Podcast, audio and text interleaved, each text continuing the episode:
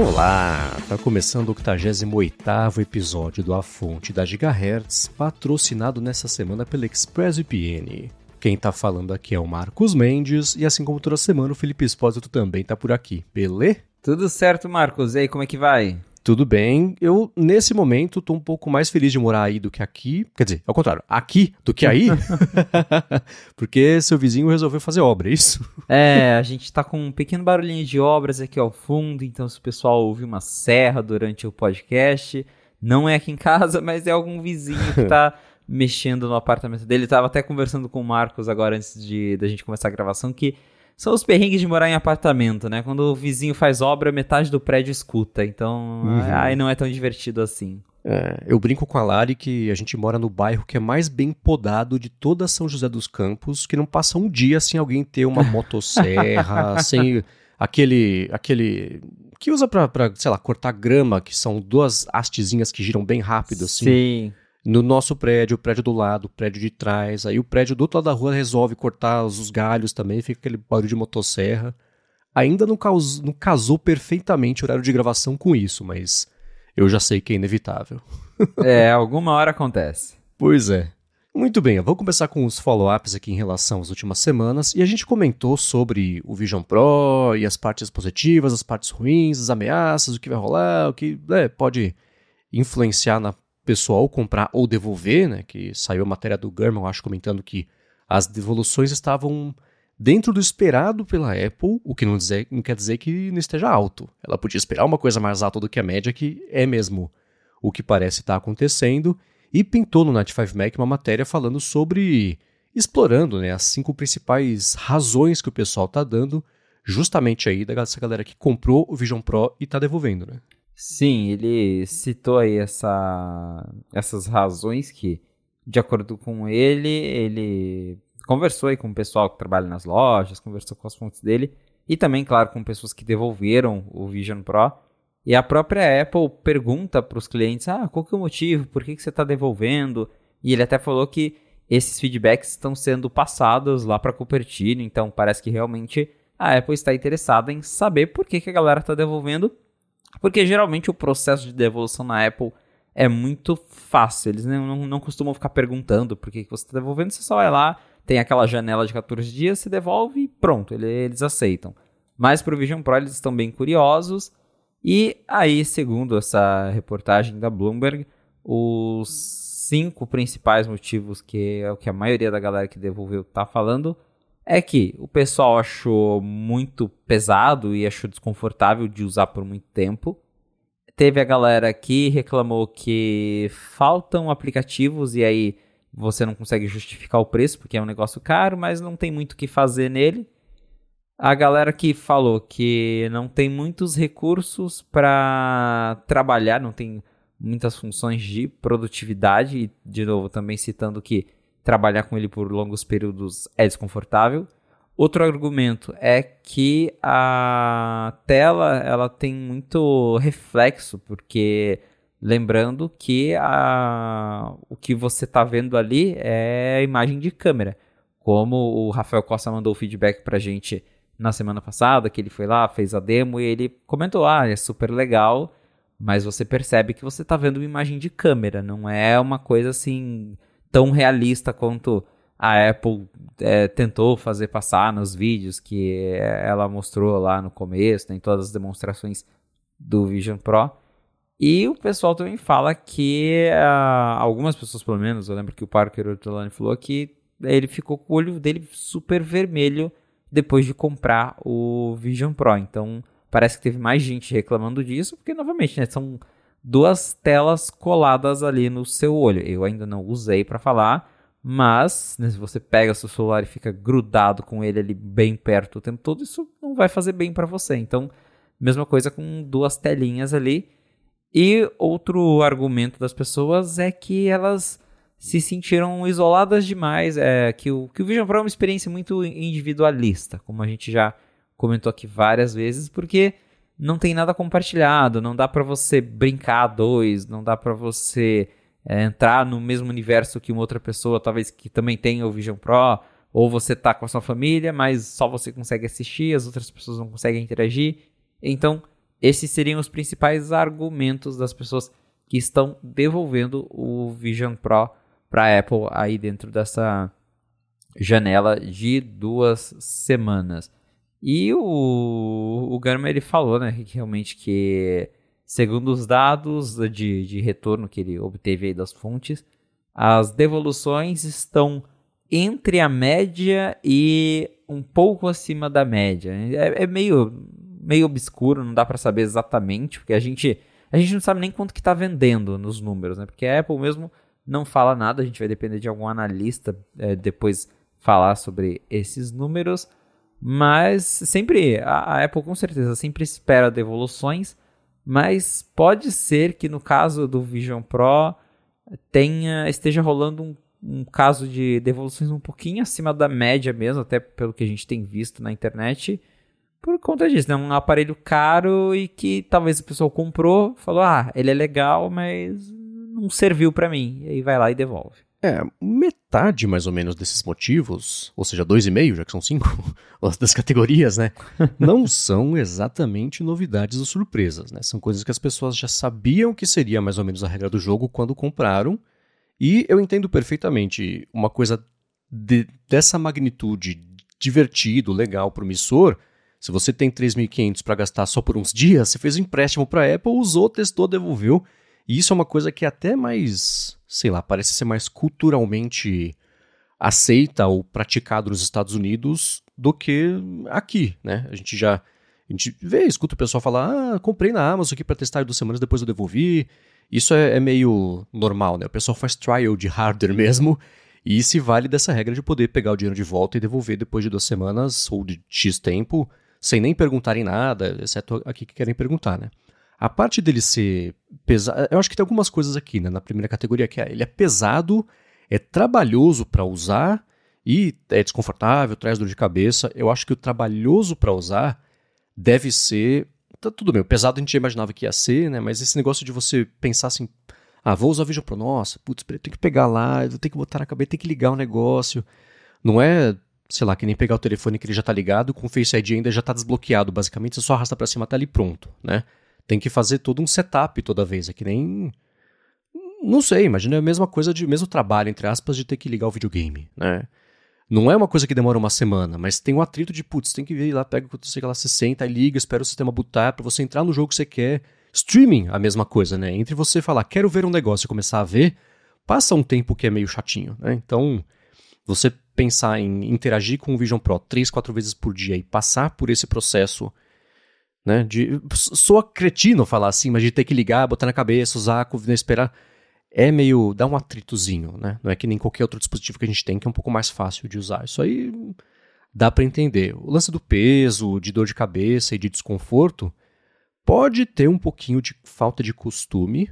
E a mesma coisa, por exemplo, de fones de ouvido com cancelamento de ruído, né? Porque no começo, quando começou a aparecer essa tecnologia pra gente, era estranho, né? Eu, quando usei pela primeira vez um fone de cancelamento de ruído, meus olhos lacrimejaram, parecia que eu tava com, com os ouvidos entupidos, o, o corpo não entendeu direito o que estava acontecendo. Hoje é corriqueiro, né?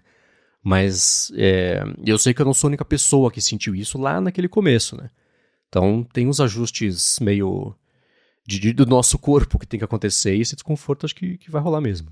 E um outro fator que o, German cita na matéria dele, que até faz bastante sentido, é o como o pessoal fica desapontado ao comparar a demo versus como é usar o produto no dia a dia. Porque desde a época em que a Apple vem mostrando o Vision Pro para jornalistas, até toda aquela demo montada na Apple Store, aquilo é feito para realmente impressionar. Então a Apple vai lá, quando você, como cliente, pede para testar o Vision Pro, tem todo um roteiro que o funcionário segue, que é ele pede para você ver um filme em 3D, ele pede para você ver lá aqueles vídeos espaciais que também são em 3D, as fotos panorâmicas imersivas. Então tem um roteiro ali com coisas que impressionam, o aplicativo do dinossauro lá, que a borboleta vem, senta no seu dedo. Aí você vai na loja, testa tudo isso, fala, pô, legal, incrível, é, a tecnologia é muito da hora. Só que, poxa, né, por mais que seja legal realmente, você não vai ficar vendo dinossauro 3D na sua casa todo dia. Você vai querer trabalhar com o negócio. Fale por você. e aí, né, chega uma hora que você tá lá na sua casa, você comprou um negócio que você viu a demo, que é super legal, mas na utilidade prática, né, como já foi estado, não tem tantos apps, não tem tantas ferramentas para trabalhar, aí o pessoal fica meio desapontado. Então, isso também pode ser um fator que leva a galera a devolver o Vision Pro. Aí, segundo o German, a, a taxa de conversão aí das demos né, nas lojas, do pessoal que testa e depois leva para casa, é em torno de 10 a 15%, que é um número interessante até. Uhum, sim. É, né? Você vender 15% a mais do Vision Pro porque a pessoa, só entre aspas, que a pessoa testou, é significativo mesmo. Ou não vender o Vision Pro, né? E foi uma coisa que eu comentei. Uma amiga minha foi lá, testou, comprou o iPhone que nem precisava porque gostou da ideia dos vídeos espaciais, etc. Não sei, é vídeo espacial? Não lembro mais como é que chama. É vídeo espacial. Isso, é. Então, isso também tem que ser levado em conta. A pessoa vai lá, testa o Vision Pro, sai com os AirPods, sai com o iPhone novo, né? O lance é levar para a loja. Por isso que a operadora quer que você, leve, você vá para a loja para fazer qualquer coisa, né? Mas tem esse lance de, de, sei lá, da falta de aplicativos. Aliás, uma coisa que a gente na semana passada, no área de trabalho, publicou um episódio que ficou bem bacana, porque eu e a Bia conversamos com a Marília Guimarães, do Entendendo iPhone, sobre o uso dela do Vision Pro, como é que ela tem usado para trabalhar, se tem dado para usar para trabalhar. E sem dar spoiler do episódio inteiro, né, o pessoal comenta aqui nessas categorias de devolução que, putz, para produtividade dá para melhorar? Ela falou isso, sim, por exemplo, teclado, né? Se você vai usar o teclado digital e mesmo o teclado físico, o suporte do autocorretor é só para inglês. Então, para escrever em português tem que desligar. Né? E tirando aquele lance de você digitar com o teclado o digital ali 3D, que tem que ser catando milho, né? Isso para você digitar textos compridos fica bem praticável, dá para fazer, mas é mais trabalhoso do que o, o teclado físico, então tem essas coisinhas mesmo. Aplicativos é a mesma coisa, né? É uma coisa que eu estou falando desde que saiu. Ah, saíram mil aplicativos para Vision Pro. Tá, quais? É os que as pessoas usam? Ou são experimentos interessantes, bacanas, mas que na quarta-feira, às três da tarde, faz a menor diferença se tem lá um jeito de ver dinossauro ou não, que você quer responder um e-mail e ver o seu calendário e, e etc, né? Então, essas questões são importantes mesmo. O que mais me surpreendeu dessas categorias todas é o lance de que as pessoas estão falando que display, o, os displays tem muito brilho, né? Que a hora que a luz bate ali dá um efeito de brilho que não é que o James Cameron usa da parte artística, mas que fica no meio do caminho, né? Não é o James Cameron, é o outro que usa brilho, como é que chama? Esqueci qual é o nome do cara. Enfim. Então, esse aí me deixou surpreso mesmo, porque não foi uma coisa que a gente viu nem a Apple falar, né? Da... Estabelecer expectativas e nem também os reviews falaram sobre isso, né? Então, é o que mais me, me chamou a atenção aqui.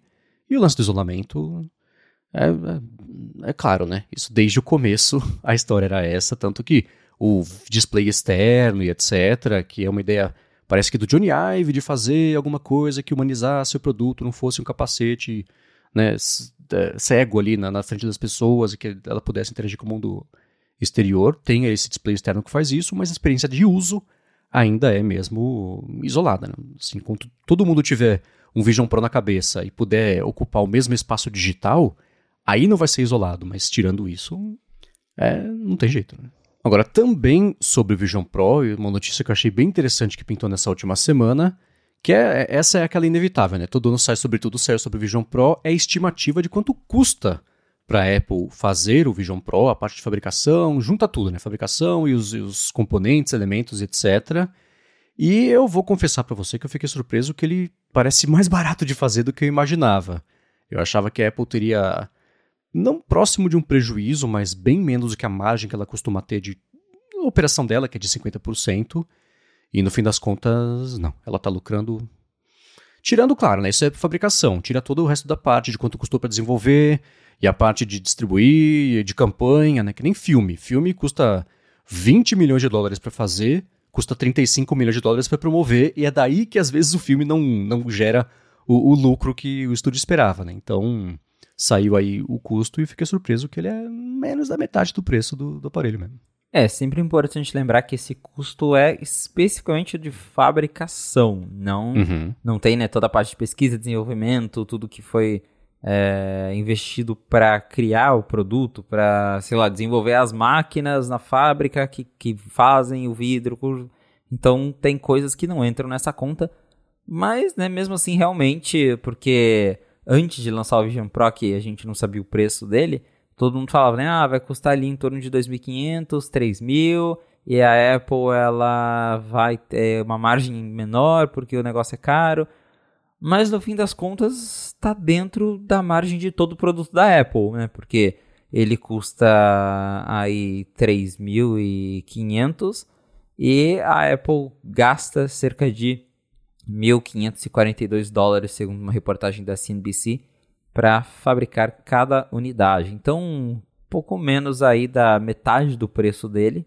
E se a gente pegar outros produtos da Apple, realmente está bem parecido. O iPhone 15 Pro Max, segundo também é, essas estimativas que a gente tem de, de fontes do mercado, custa 502 dólares por unidade para Apple, que também é pouco menos da metade do preço dele. Né? O Pro Max ele custa acho que 1.200 dólares e aí a Apple gasta cerca de 502 dólares para fazer cada unidade. Então, né, no fim das contas, está dentro dessa margem que a Apple costuma ter aí de, de lucro já do, do, dos, dos produtos dela, o que reforça novamente que a Apple não gosta de abrir mão do lucro que ela tem, porque eu até lembro que tinha rumores de fato de que a Apple cogitou cobrar né, 2.500, 3.000 dólares, que é um preço menor do que ela acabou anunciando, mas talvez no fim das contas ela olhou e falou: ah, quer saber? Vamos cobrar a margem que a gente cobra mesmo e vamos ver o que, que dá. Talvez mais para frente o preço caia, mas por enquanto é isso. E também essa reportagem fala que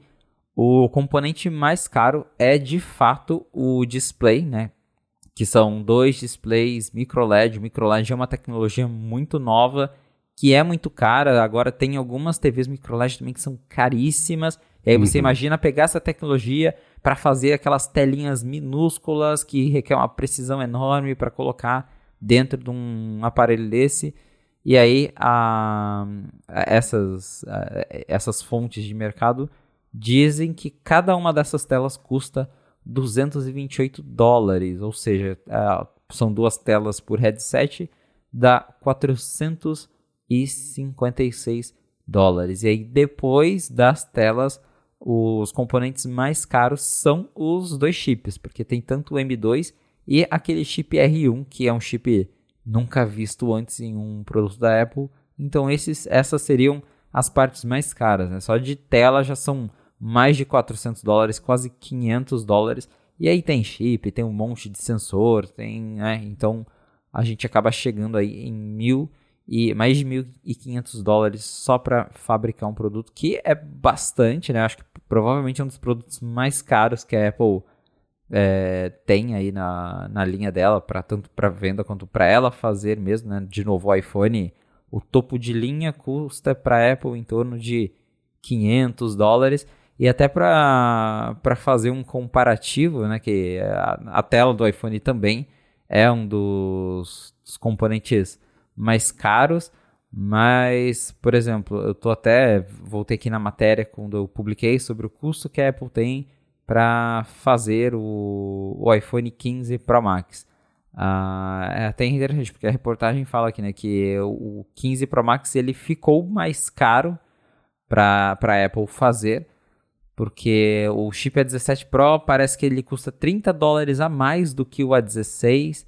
E aí teve também a mudança da câmera, que parece que ela custa 25 dólares a mais do que a câmera, a, a lente de zoom especificamente do que a câmera da geração anterior, mas que a Apple conseguiu equilibrar o, esse, né, essa diferença né, para ela estar gastando mais com os componentes.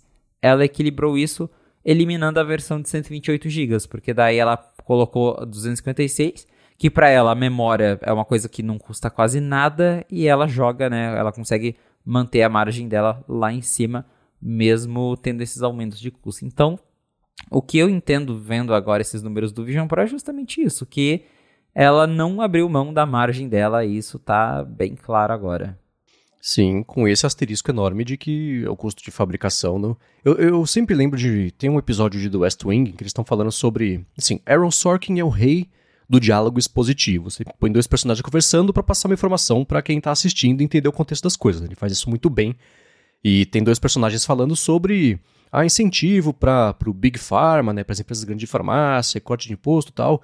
E um fala assim pro outro, mas cara, esse negócio custa um dólar para farmácia, né, para empresa de coisa de medicamento fazer. O cara fala, não, o primeiro custou 25 bilhões, o segundo custa um dólar. Então, eu sempre penso nesse diálogo quando eu vejo notícias assim, porque tem isso aí que não dá para relevar, né?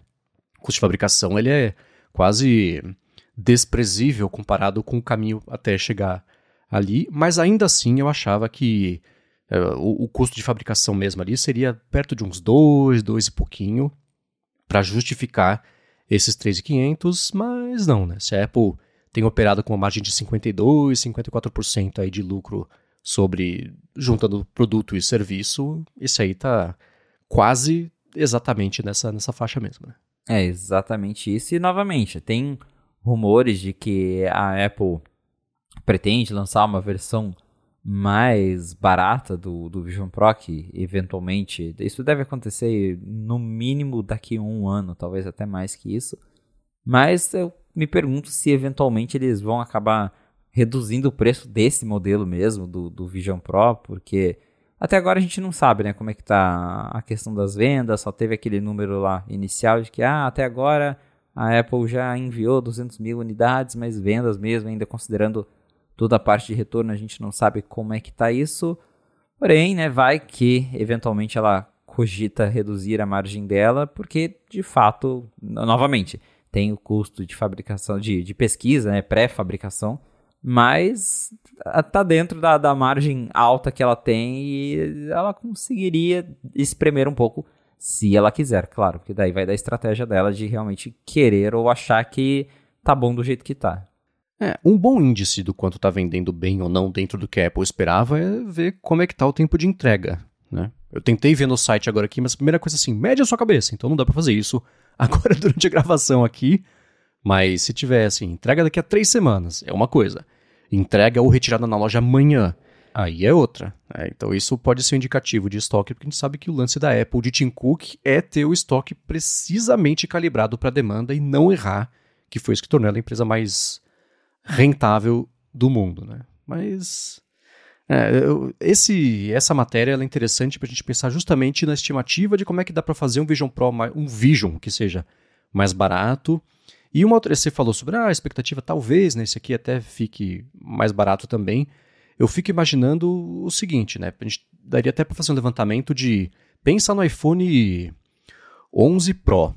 Quanto tempo demorou para o iPhone 11 normal ter especificações iguais ou melhores, ou pelo menos a maioria delas. Acho que é essa escadinha que a gente tem que pensar também na evolução da linha Apple Vision. Assim, o, o Apple Vision Air 4 vai ser melhor do que o Apple Vision Pro 1.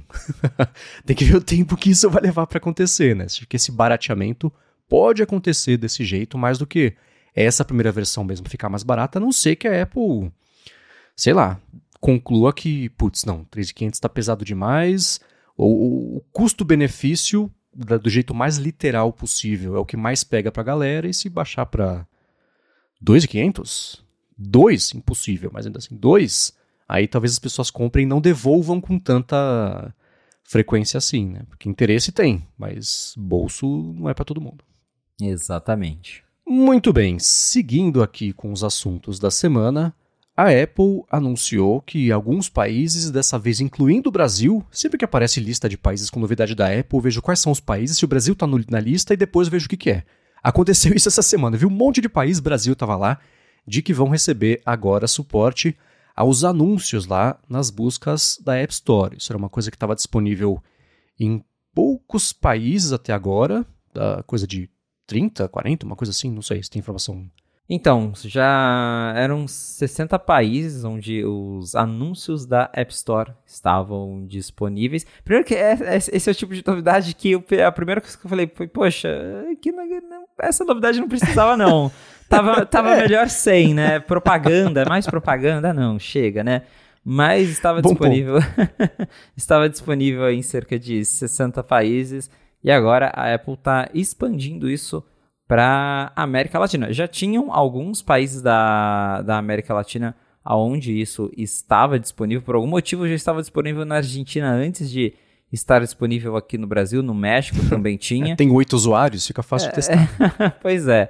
E aí agora isso foi expandido para Brasil, Bolívia, Costa Rica, República Dominicana, El Salvador, Guatemala, Honduras, Panamá e Paraguai. Então esses países também contarão com o, App Store Search Ads, que é o nome da plataforma de anúncios da Apple, que basicamente deixa os desenvolvedores patrocinarem seus aplicativos nas buscas da App Store. Então, é basicamente o Google AdSense, Google Ads da, da Apple, que o desenvolvedor vai lá, ele tem um aplicativo de música ou de viagem, e aí ele compra as palavras-chave, e quando você pesquisar por aquilo, a App Store vai mostrar o anúncio lá em, em primeiro lugar na busca.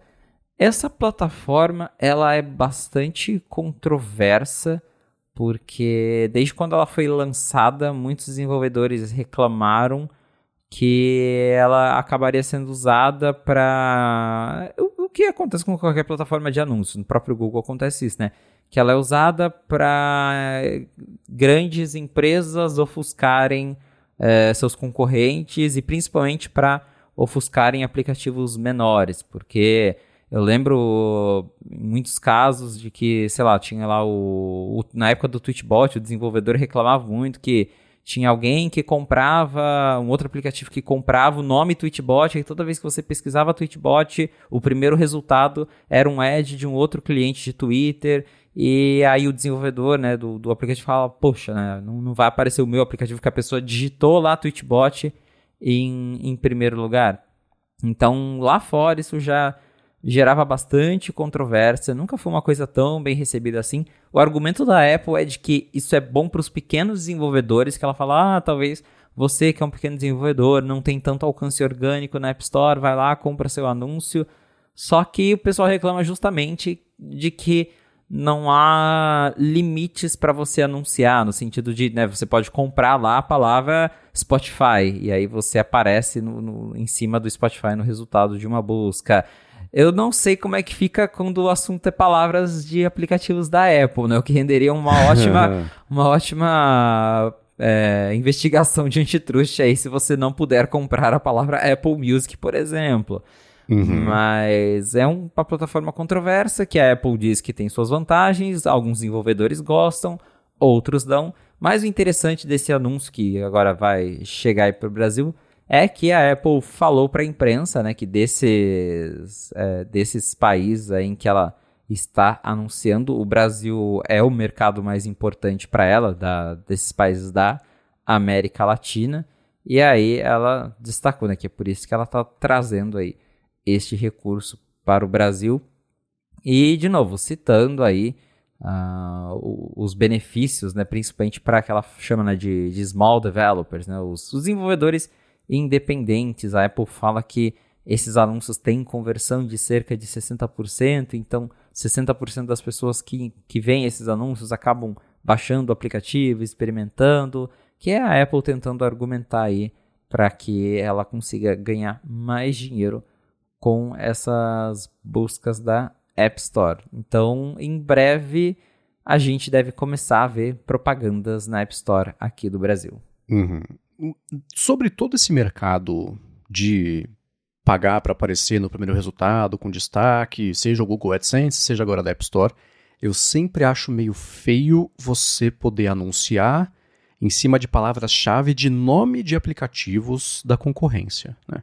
Especialmente a busca da App Store, e que todo mundo já passou por isso. Você pega o nome de um app, você copia e cola na busca da App Store. O app que você está procurando que tem esse nome não é o primeiro, não é o segundo, não é o quinto, não é o décimo resultado. Né? Os resultados que aparecem em cima às vezes não tem nada a ver com o negócio, então já rola por spam de SEO aí, um, o pessoal tentando se, se posicionar melhor.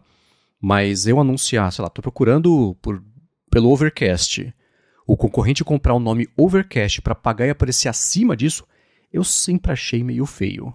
Mas isso é sei lá, chuto pelo menos metade das buscas da App Store são pelo nome do app e a outra metade é pela categoria, né? Aplicativo de podcast. Aí tudo bem, aí é, é a categoria, mas anunciar especificamente para aparecer acima do concorrente e pagar para garantir que isso vai acontecer, eu sempre achei meio feio. E é surpreendente que isso aconteça na App Store, mas é aquela coisa, né? Faturamento de serviços está aí para fazer da Apple a empresa mais valiosa do mundo, né? Então, eu procurei estimativas sobre faturamento, não achei nada muito que dê para falar, putz, é essa fonte aqui, porque a Apple não fala desmembrado nesse nível, né? Mas a estimativa foi que em 2022 o faturamento com anúncios da App Store rendeu para a Apple 5 ponto alguma coisa de dólares. E que a estimativa lá para os próximos anos é que isso chegasse a 20 bilhões. Deve estar tá chegando próximo disso, né? Porque se há dois anos já era 5 bilhões e com essa expansão que nos últimos anos deve, deve, certamente não reduziu, né? Então, essa é a parte feia aí da, da operação e de faturamento a todo custo que incomoda quando você pensa na parte de justiça de lidar com desenvolvedores, uma questão que é muito maior que não cabe nesse episódio, porque a gente passaria horas falando sobre isso, mas na lista de prós e contras tem os dois, né? Porque você, sei lá, vou anunciar contra o Spotify. Ah, tudo bem, eu tenho meu servicinho de streaming de música aqui e comprei a palavra Spotify e as pessoas não sabem que eu existo. Mas ainda assim, mesmo sendo contra o Spotify, que é o serviço mais famoso do mundo de streaming de música, eu ainda acho meio feio esse sequestro de keyword, assim, pago ainda por cima. Uh, sou, não soa legal, não soa limpo, sabe? É, eu acho que poderiam existir regras melhores. Como você citou, ah, anunciar na categoria, né? App de podcast. Ah, beleza, né? Uma coisa mais genérica. Agora, anunciar com o nome do coleguinha é um pouco feio. Cara, um exemplo, um exemplo ótimo disso, para reforçar que não é um problema da Apple, mas sim de qualquer coisa que envolva você pagar para patrocinar uma, uma marca, um site, qualquer coisa. Você vai no Google, digita Google Flights, aparece, sei lá, o site da Latam com o nome Google Flights. É um negócio muito bizarro. Então, é, é, realmente, assim, um problema geral e não, não, não tem muito como fugir disso sem, claro, as próprias empresas estabelecerem regras melhores. Mas é aquela coisa, a empresa está ganhando dinheiro, ela não vai se importar tanto assim com, é, com o que, que é que, com regra, com o que estão fazendo, o que não estão fazendo, porque está tendo um retorno para eles. Então é, é, é complicado, né? tanto que até hoje a, a gente já teve vários desenvolvedores reclamando e não mudou muita coisa, pelo menos no, nesse, nesse da, nessa plataforma da Apple de anúncios aí. As regras continuam as mesmas, então até agora a Apple vai levando, porque para eles está funcionando, né? Então vamos ver aí se até onde continua isso, e claro, né, com todas essas investigações da, da App Store que estão rolando aí por antitruste, se eventualmente essa parte de Apple Search Ads também vai entrar no bolo aí das investigações. Mas que é feio, né, em alguns casos, é. Porém, para a galera já ir se acostumando, logo logo as propagandas vão começar a aparecer. E eu volto em uma conversa que a gente já teve lá atrás na fonte que a, a, a curiosa mudança no no, no, no, argumento da Apple, porque antigamente um dos slogans em toda a keynote que a gente vê era Ad Free Experience, né? não, não temos ads, não temos ads. E aí ela teve que começar a mudar esse discurso, porque agora ah, são ads com privacidade, são ads, mas são hum. ads sem, sem roubar né, suas informações, né? Então, é, a Apple, ela por, por conta aí de, de ser uma empresa que está investindo em serviços, ela acabou se rendendo aos anúncios e tá aí o reflexo disso, né? Mais propagandas vindo para aparecer no sistema que, por mais que seja propaganda com privacidade, é, é, propaganda. E a gente sabe que a gente não, não gosta muito de ficar vendo propaganda em toda hora. E nesse caso da busca da App Store, ah, eu preferia continuar sem ver. é. Por aí, claro que tem a parte positiva. Se você é desenvolvedor, desenvolvedor independente e está precisando desse tipo de coisa, é perfeitamente aceitável que isso aconteça. É, é, é, um, é, é contraditório, né? Mas tem aquele lance assim: você é desenvolvedor independente, você vai disputar com a Rovio para pagar para aparecer no anúncio lá em cima, quem que vai aparecer? É você com o seu bolso limitado ou a Rovio, que não sei nem se ainda existe a Rovio que faz os Angry Birds lá, mas a EA, que seja, qualquer é, é, empresa grande aí. Então, sei lá. Mas não se sinta mal se você for usar isso, tá nas regras do jogo, tá lá, né? Então, vai ter link na descrição para quem quiser se informar a respeito Exato. disso. E acho que esse é um bom momento para a gente falar sobre agora ExpressVPN, que está patrocinando o episódio de hoje, ajudando a trazer aqui o conteúdo para vocês. ExpressVPN é aquela coisa, né? Se você faz qualquer tipo de trabalho que dependa de você estar tá na rua, depende de Wi-Fi públicos, gratuitos, do shopping, do hotel, do aeroporto, do avião, que seja, você está deixando seus dados expostos ali para coleta, para quem está oferecendo a conexão saber o que está acontecendo, saber os servidores, aplicativos, etc. Isso pode ser vendido, emprestado, cedido para instituto de pesquisa que faz diagnóstico, análise, depois fala, oh, o uso do aplicativo tal caiu. É daí que vem uma boa parte desses dados, mas você teria que ter a opção de falar não. E com o ExpressVPN você fala não. Você se conecta pelos servidores de conexão criptografada da ExpressVPN e nem quem está oferecendo conexão e nem ela própria sabe os sites que você acessa, os serviços, conteúdos, aplicativos. Isso é excelente para sua privacidade. Tem uma segunda vantagem gigantesca que é a seguinte: se você se conectar, por exemplo, e é o que eu faço pela ExpressVPN por um outro país e acessa um serviço de streaming, você vê o catálogo desse outro país e não daqui do Brasil. São catálogos diferentes. Geralmente lá fora, especialmente nos Estados Unidos, o catálogo é muito maior do que o que tem aqui no Brasil. E uma parte bacana é a seguinte: na Apple TV, agora direto, quando você instala uma VPN na Apple TV, no menu inicial ali que você aperta quando você vai desligar, né, que aparece aquele menuzinho para você. Ah, tem Ctrl Center, não sei lá, né? Direto ali aparece um botão de VPN, você toca nele, clica, que seja, ele já liga a VPN direto no ExpressVPN, direto no País Configurei, é excelente, zero atrito, estou usando todo dia isso. E para você conhecer, usar também, ver como é que é, e é fácil colocar no iPhone, no iPad, no Mac, no roteador da sua casa, se você quiser também, ou na Apple TV ou também na TV, dependendo do modelo, faz o seguinte, vai em expressvpn.com barra a fonte. Por meio desse link você tem um mês de graça para testar a ExpressVPN, e aí quando você for assinar o plano anual, são três meses de graça a mais quando acaba esses 12, só porque você foi em expressvpn.com barra a fonte. Tem link na descrição. Dá mais piadinha, conhece, eu uso, eu confio de uma vez, expressvpn.com barra a fonte. Muito obrigado, ExpressVPN, pelo patrocínio de mais esse episódio aqui do A Fonte e pelo apoio a toda a Gigahertz. Valeu, ExpressVPN! Valeu e vamos lá. Nesses últimos dias saiu uma notícia que não chega a surpreender, porque eu, eu entendo a preocupação do FDA, que é tipo a Anvisa dos Estados Unidos, que ela se colocou, se posicionou contra usar smartwatches para fazer monitoramento do sangue, da glucose do sangue. E começou com isso, mas acho que é uma crítica que se estende aí a outras categorias também de biometria, acompanhamento, não clínico, acho que essa vai ser a questão aqui, mas ainda assim de índices que, cuja vida da pessoa, a qualidade da vida principalmente depende da, da, da acurácia, eu acho horroroso a acurácia, mas da acurácia dessas medições. Então a FDA botou a boca no trombone, né?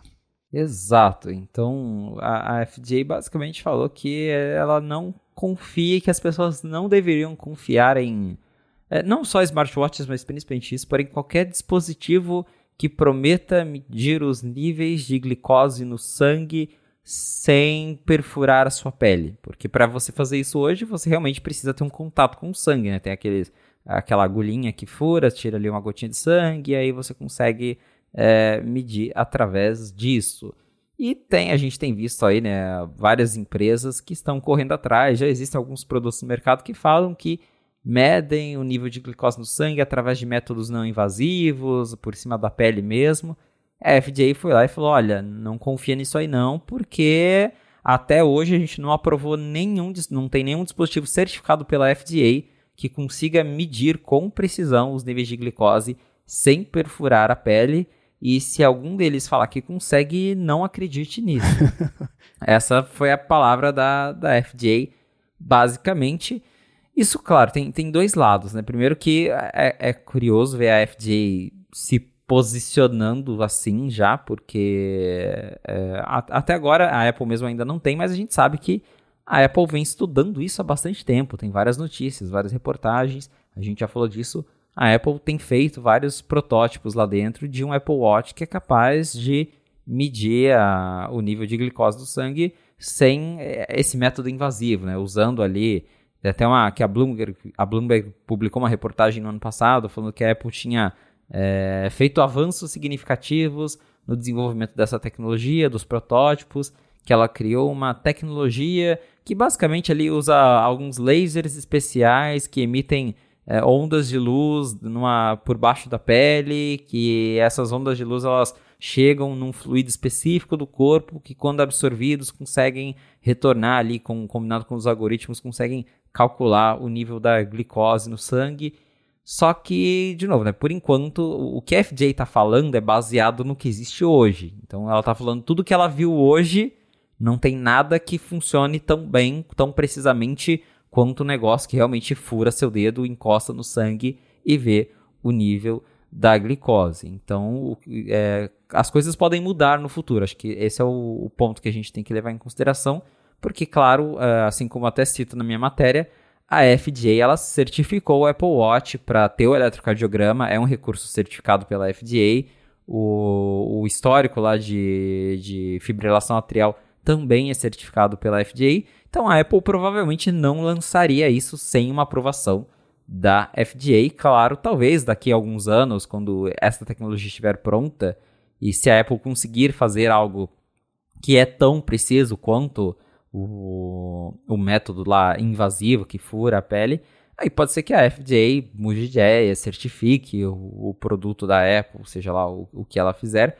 Mas no cenário atual, considerando o que existe hoje no mercado, a FDA falou: isso aí não é uma boa, e ela reforça, não é uma boa porque, ao contrário de outras, outras tecnologias de, de medição de saúde em geral, como a, o ritmo cardíaco, até o eletrocardiograma do Apple Watch, que a Apple fala, olha, não usa isso como para fins médicos, né? Usa para você tá, ter ali um cuidado extra com a sua saúde, né? O oxímetro do Apple Watch mesmo, que agora está desativado lá nos Estados Unidos, mas use para você ter uma ideia, não para você levar aquilo como verdade, para você sair tomando um remédio, porém, nível de glicose no sangue é um negócio mais sério, porque né, o pessoal com diabetes mesmo é o que a FDA fala. Dependendo lá do resultado que, que para quem tem que acompanhar isso constantemente, daí dependendo do resultado, sai errado, você toma lá sua insulina, toma mais, toma um negócio errado e você pode morrer por causa disso.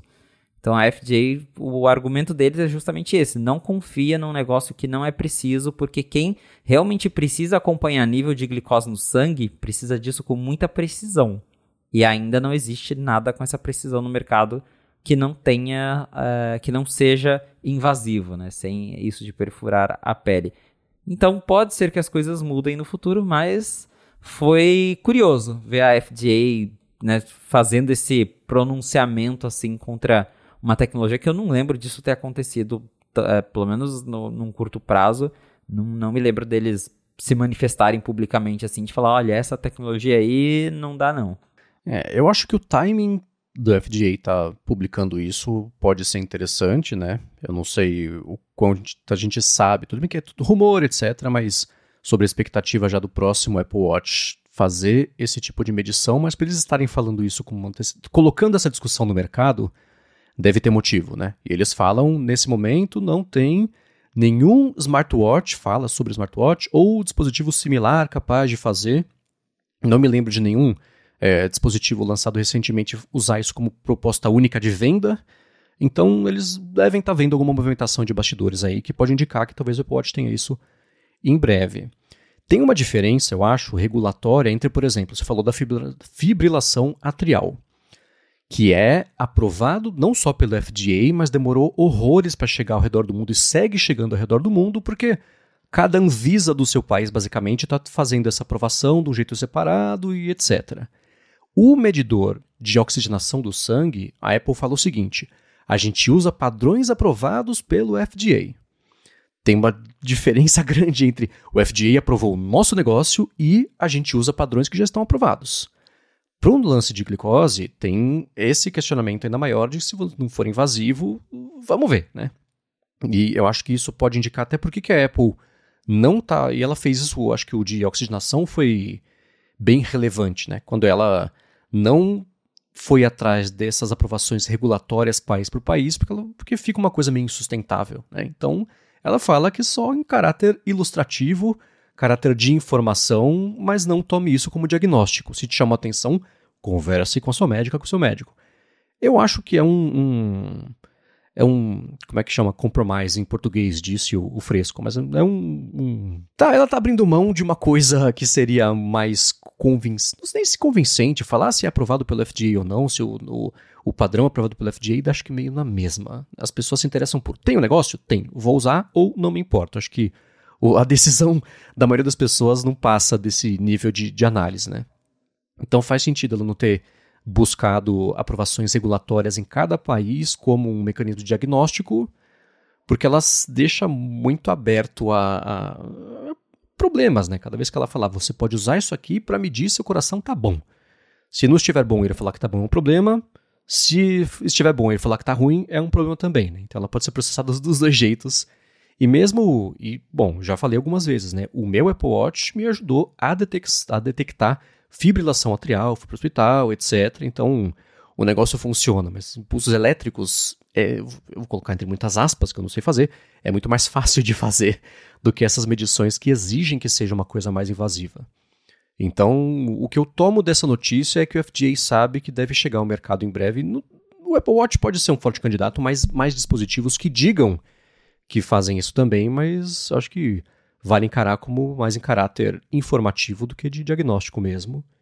E a boa notícia é que, ao usar essa abordagem, você consegue trazer mais rápido para o mercado muito mais sistemas e recursos de medição bio, de fazer biometria. Mas ainda assim, com esse asterisco de que é tipo isso: você pode estar com sangue com muito açúcar, não quer dizer que esteja. Mas é, qualquer medição desse tipo de coisa é melhor do que não ter, eu acho.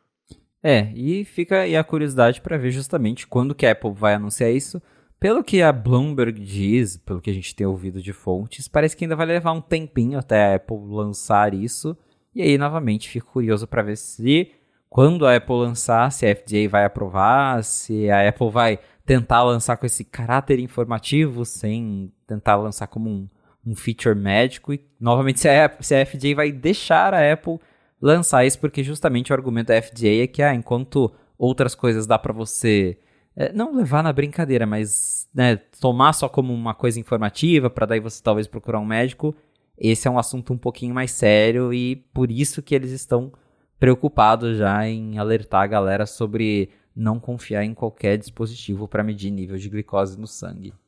É isso aí. Agora, mais ou menos nessa veia também, isso foi uma coisa que o Mark Gurman comentou nesse último fim de semana na newsletter dele, sobre falar sobre vestíveis e especificamente sobre a história do anel inteligente da Apple, que é um rumor que tem, vai fazer uns 10 anos que tem esse papo do anel, e ele voltou à vida porque a Samsung basicamente anunciou, sem dar nenhum detalhe, ela mostrou como é que vai ser o anel dela. Existe já um anel inteligente faz uns anos no mercado, cujo nome me escapa. Você lembra, Felipe? Nossa, eu também não lembro. Eu sei qual é, mas eu não me lembro. Oura. O-U-R-A. Aura. Deve ser esse, esse fonema estranho deles. Mas que já faz alguns tipos de medição. E os, os conceitos desse Apple, ah, é bom para você controlar, na época era assim, controlar a reprodução de música, você toca da play, você arrasta da pausa, aumenta dos volume, o que, por sinal, ironicamente, é mais ou menos o que dá para fazer com os AirPods, né, hoje em dia. Mas ainda assim, voltou aí essa história do anel, e de acordo com Gurman é assim. A, Apple tá investigando, ela tá de olho, tá vendo se vira, mas não dá nem para chamar isso de um projeto de lançamento de produto, é uma coisa que há anos tá circulando ali. Hoje em dia parece que tem uma equipe envolvida que tá mais vocal sobre vamos fazer, vamos ver no que dá, mas que até agora tá lá como uma ideia, exercício criativo de possibilidades que pode ou não virar um produto no futuro, que dá para dizer sobre qualquer protótipo de qualquer coisa. Né? É, essencialmente é uma ideia, não é um projeto, não está sendo ativamente desenvolvido. Não é igual, por exemplo, os dobráveis que é, ah, também são, é, são produtos que a, a, gente não tem nem previsão para ser lançado, mas tem gente já fazendo lá dobrável dentro da Apple para ver se funciona ou não. O anel não tem nem protótipo, é só uma ideia mesmo que alguém está ventilando lá. E aí acabou chegando aí nos ouvidos do Gurman. Esse que você falou é o Aura mesmo, já tem algum tempo, então não é uma ideia nova. A Samsung ela anunciou dela no começo do ano, mas também anunciou daquele jeito, né? Que eh, ela chegou lá no evento e falou, ó, vai ter o anel, hein? E First. Foi isso. Nem é, tem a Aura, é, né? Mas... Exatamente. E aí a gente não sabe o que, que vai fazer, o que, que qual vai ser o diferencial do anel da Samsung. Tem alguns usos que eu imagino que sejam bem interessantes. O principal porque, igual você comentou, na época a ideia era, sei lá, você ter controles fáceis ali, mas acho que o legal seria justamente ter recursos de saúde no anel, coisa que hoje você precisa do Apple Watch, você ter ali com o anel para medir seus batimentos cardíacos, até né, a questão do, do oxímetro também, ter esses recursos direto no anel, porque para algumas situações talvez ele acabe sendo até menos chato, menos invasivo do que um Apple Watch. Eu, eu vou dar o meu exemplo. Eu não gosto de dormir com Apple Watch. Eu, eu me incomodo de dormir com um relógio e eu coloco para carregar à noite. Eu, eu nem meço meu sono com o relógio porque me incomoda estar tá com aquele, aquilo apertando no meu pulso. E um anel talvez funcionaria melhor nesse caso, porque acho que não me incomodaria tanto, então eu seria um potencial cliente disso para usar, para monitorar sono, por exemplo. E então pode ser que né, tenha esse, esse uso de saúde, mas no fim das contas a Apple tem que ver né, se né, ter isso não canibalizaria as vendas de Apple Watch, considerando as pessoas que compram Apple Watch só para medir esse tipo de coisa. E aí você tendo um anel que é mais barato supostamente, você deixa de comprar o Apple Watch que é mais caro. Então tem toda essa questão, até por isso que né, isso nem virou um projeto, é só uma ideia que alguém falou lá dentro e a gente nem sabe se vai ver a luz do dia. Como você bem notou, eu achei aqui em 2015 a Apple patenteou um anel digital, um anel inteligente. E aí todo mundo começou a falar né, do iRing, a Apple vai lançar um anel. E desde então tem esse rumor aí que agora com essa conversa do Gurman ficou foi é, reaquecido, mas é algo muito experimental que a gente nem tem ideia se vai virar algo ou não, mas que eu acharia interessante para esse uso específico de usar ali durante a noite para monitorar o meu sono e, e ver as, as, informações que o meu Apple Watch consegue, mas que eu particularmente não gosto de usar o Apple Watch para isso, eu acharia interessante. É, eu, fico, eu tenho a mesma sensação que você de incômodo de usar o Apple Watch. É uma coisa nova, não sei. Eu, quando saiu lá o Apple Watch, nunca tinha usado relógio na vida. Usei o que meu irmão me emprestou para usar por três semanas e saber como é que é você usar um relógio e sair batendo na parede para não estragar o Apple Watch, né? Então pegar esse, esse treino, essa, esse hábito, mas eu acostumei rápido. Então passei a usar o tempo inteiro para dormir também, fazer monitoramento, etc. No ano passado, quando a pulseira começou a me dar alergia, eu passei a usar só para fazer exercício e é impressionante como você desacostuma tão rápido quanto você acostuma. Hoje, se eu saio com o Apple Watch, sei lá, vou passar o dia na rua e vai ser bom para eu receber notificação, coisa assim, já me incomoda. É estranho. Eu uso, eu ele tá lá o tempo todo. Para dormir é a mesma coisa, né? Eu sinto esse mesmo incômodo que você agora. Se eu vou acordar muito cedo no dia seguinte, eu não quero acordar a Lari, eu uso o alarme do relógio, porque assim toca só no meu braço, eu acordo e levanto e não acordo ela. Também é estranho. Tá incomodando uma coisa que nunca incomodou desde que comecei a usar. Então, certamente tem mesmo essa questão. Aí eu fico pensando, eu pego isso e, e, e aplico em cima de anel. Eu nunca usei anel na vida. Esses anéis todos, o, tanto o Aura quanto esse da Samsung, a minha impressão é que eles são meio grossos. Então, o hábito de quem nunca usou um anel na vida, de botar esse negócio no, no dedo, ele ficar ali ocupando o espaço na mão que não tinha, e limitação. Limitação não, né? Não é que você não vai fechar o dedo, mas ainda assim, ter um negócio ali que você fecha a mão e vai juntar os dedos. Eu não sei como é que seria também essa adaptação. E tem que ver o, o quanto que vai dar para evoluir a tecnologia a ponto de você ter os sensores e uma bateria e o negócio ser fino a ponto de não incomodar e de parecer um anel, entre aspas, analógico. um anel de verdade, tradicional, clássico, não sei o que dizer. Mas fico curioso sobre isso e as vantagens que ele oferece versus o, o relógio, olhando o que tem agora no mercado, etc não sei, são os mesmos sensores sem a tela. Ele pode no máximo, sei lá, vibrar se você receber notificação, mas dane-se, você sabe o que, que é, né? Então, eu não sei. É tipo lançar o Vision Pro sem tela também. Tá, você está oferecendo o que exatamente? O que, que você melhora da experiência, né? Pode ser uma questão de preferência, aí um outro universo, aí cada um escolhe o que prefere e pronto. Mas fico bem curioso para saber o que, que isso teria a acrescentar que não dá para fazer com um relógio, seja só com um sensor que fica né, assim, em cima do braço, seja com pulseira, por exemplo, que fosse também inteligente. E tem faz tempo o assunto de, ah, vai ter a pulseira que vai fazer a medição da glicose, não vai ser o relógio. Dá para usar os outros 70% do pulso que são ocupados por uma pulseira que não faz nada hoje com sensores também. Que pode ser o que o relógio vai oferecer, né? Sensores, não sei. É interessante para quem gosta de tecnologia, mas o objetivo e a, a vantagem é qual mesmo? Ainda não, não escutei uma coisa 100% convincente sobre isso. Não. É, veremos se a Apple vai, de fato, abrir a, a lojinha de joias dela, né? Porque já teve relógio de ouro 18 quilates, quem sabe agora um anel também, né? Gold is best. Para quem não conhece, eu vou deixar o vídeo aqui na descrição. Mas não foi só isso que aconteceu de vestíveis da Apple nessa última semana. Deu, tem da parte de coisas que aconteceram, que estão acontecendo uma chacoalhada ali na liderança dos AirPods e que aí vem de novo uma informação do Gurman que já tinha, tinha patente sobre isso, que a Apple vem explorando a ideia de ter, por exemplo, AirPods com câmeras para fazer algum tipo de monitoramento do ambiente. Se eu achar a tempo, eu coloco na descrição do episódio a patente que saiu de AirPods com câmera, que tem uns bons 3, 4, 5 anos talvez, não é uma ideia nova, mas também ressurgiu aí nas últimas semanas.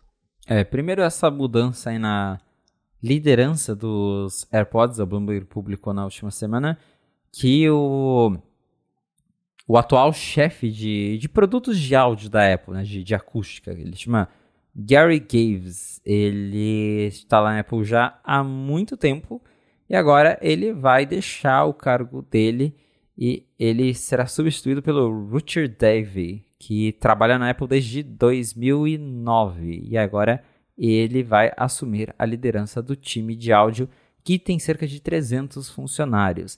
E aí a Bloomberg até cita que o time de áudio da Apple vai além de AirPods, porque tem AirPods, tem HomePod, tem as tecnologias de áudio, então o áudio espacial foi desse time de áudio que desenvolveu, tem também o, o próprio os alto-falantes dos aparelhos, né? no caso o Vision Pro, que tem também lá os alto-falantes externos, que são imersivos, que tem som 3D. Então, tudo isso passa pelo time de áudio, não é só AirPods, apesar dos AirPods terem se tornado aí o, o produto de áudio mais icônico do, dos últimos tempos para a Apple. E essa mudança vem no momento justamente em que a Apple está trabalhando em vários novos produtos de áudio, porque a gente tem esses rumores justamente que a gente vai falar agora de que ela está explorando, está trabalhando em uma repaginação da linha de AirPods, tem experimentado com coisas novas. Tem rumores de HomePod novo, que ela tá, quer expandir a linha, vai ter HomePod com tela. Então, ela está mexendo aí nessa liderança agora, justamente num momento em que, segundo os rumores, a gente terá mudanças significativas na, nessa linha aí de, de, de produtos de áudio da Apple. E esse atual líder do, do, do, time de áudio da Apple, né, o Gary Gaves, ele tá na Apple desde 2011 e o Graham até fala que ele teve um papel fundamental no desenvolvimento do HomePod, que ele também esteve responsável nos últimos dois anos, que ele ficou focado em repaginar a linha de AirPods, que é o que a gente deve ver em breve. Então, o Gurman reforçando aí que a Apple vem trabalhando em grandes novidades. E aí já entrando nessas novidades que a gente já escutou várias vezes a, é, esses rumores de que a Apple deve atualizar os AirPods 3, que daí vai virar dois modelos, AirPods 4, vai ter uma versão que tem, terá cancelamento de ruído, outra sem, e a Apple futuramente deve atualizar os AirPods Pro, tem aquela aquela ideia de a Apple colocar sensores de saúde nos AirPods, que é algo que a gente já ouviu falar várias vezes. Então, tem atualizações vindo aí, porém, parece que a Apple tem explorado umas coisas mais ousadas e talvez mais para o futuro. Que é essa ideia da câmera, por exemplo, que os AirPods teriam câmeras, não seriam câmeras para você sair tirando foto, até porque, né? Tirar foto com a orelha seria. É, é. imagina, você virando assim pro lado, pro outro, tá parecendo um passarinho. Rua. Tá aqui meu pé no elevador, tá aqui meu pé no parque. Exatamente, é você igual o peixe, assim, né? Com o olho pro lado, assim, virando a cabeça para tirar uma foto que você quer capturar, enfim. Não é para isso. Seriam câmeras de baixa resolução para elas observarem o mundo ao seu redor e aí usar isso para N coisas. Agora tem aí a Apple fazendo a AI generativa dela, então isso poderia ser usado para entender aonde você está passando e depois te dar sugestões, informações, para te lembrar de coisas, tem várias possibilidades. Então, segundo o German, tem esse protótipo dentro da Apple de AirPods com câmeras de baixa resolução para capturar essas coisas, mas me parece algo que ainda está um pouco distante de acontecer.